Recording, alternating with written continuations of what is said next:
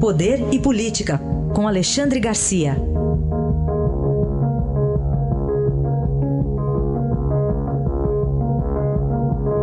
Alexandre, bom dia.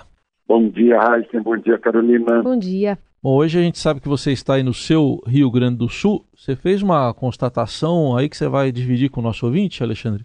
Pois é, mais do que no Rio Grande do Sul, estou na minha cidade natal.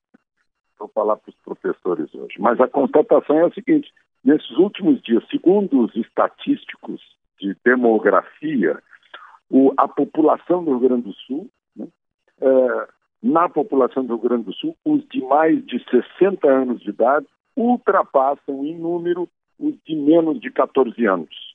É o primeiro estado da Federação Brasileira que apresenta essa virada. Ou seja, tem mais idoso do que jovem. E o que significa isso? Pode ser um, um perigo muito grande para a Previdência, para o sistema de Previdência. Porque cada vez menos, e essa é uma tendência nacional, por causa da, do, da, da baixa, do baixo índice de reprodução, né?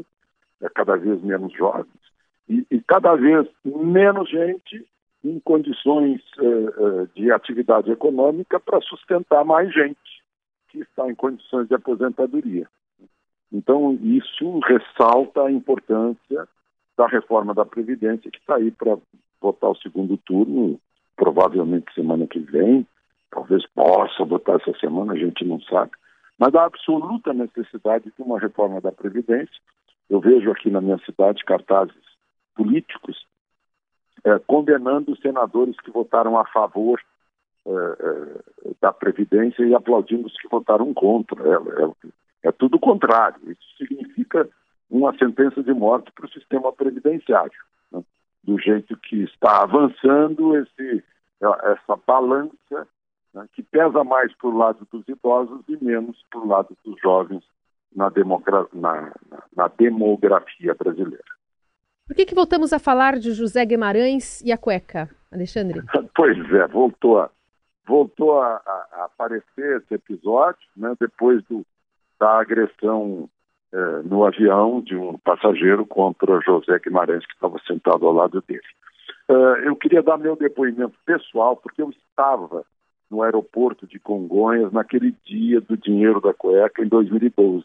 Né? Só para recordar como foi que aconteceu o, o assessor de José Guimarães estava levando dinheiro, provavelmente, dos cofres do PT, porque José Genino era presidente, estava saindo e entrando Tarso Genro como uma espécie de interventor para botar ordem na, nas contas do PT e no dinheiro do PT. O dinheiro que saiu via rodoviária saiu.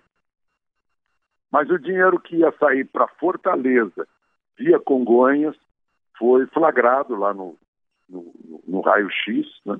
É, dentro de uma valise, dinheiro nacional, não é nenhum crime, podia transportar o que quisesse.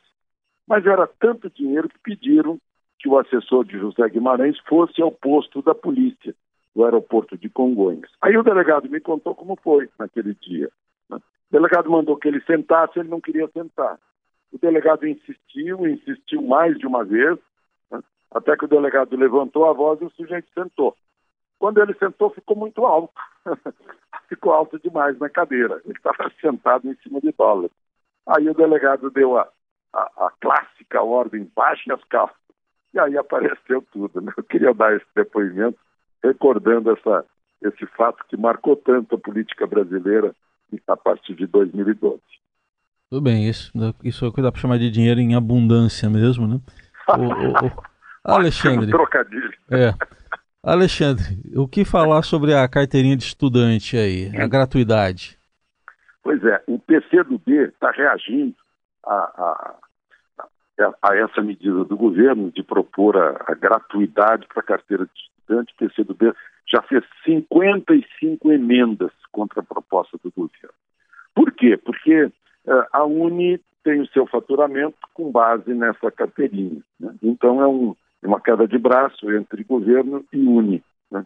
para tirar as fontes de renda da Uni, uh, supostamente porque a Uni usaria para fazer manifestações de rua, para fazer movimentos ideológicos e políticos, etc. É a mesma política que funcionou para o MST, que parou de invadir depois que o dinheiro foi cortado. Né? É a mesma política é, que faz com que os partidos políticos criem esses fundos eleitorais, porque pararam de mandar em estatais, em ministérios, né? uh, receber propina de empreiteira, como a gente viu, uh, sob o, o, o, argumento de que é para fazer campanha. Então, cessou a corrupção, cessou a roubalheira uh, nas, nas estatais e os partidos querem o nosso dinheiro de outra forma, uma forma legal, através da lei. Então, o caso da Uni é a mesma coisa. Né? o governo propõe que o estudante receba a carteirinha de modo digital, sem precisar pagar coisa alguma. Né? São milhões de estudantes no Brasil que dão, dariam e dão uma boa renda para a Unia. Análise de Alexandre Garcia, que volta amanhã ao Jornal Eldorado. Obrigado, até amanhã. Até amanhã.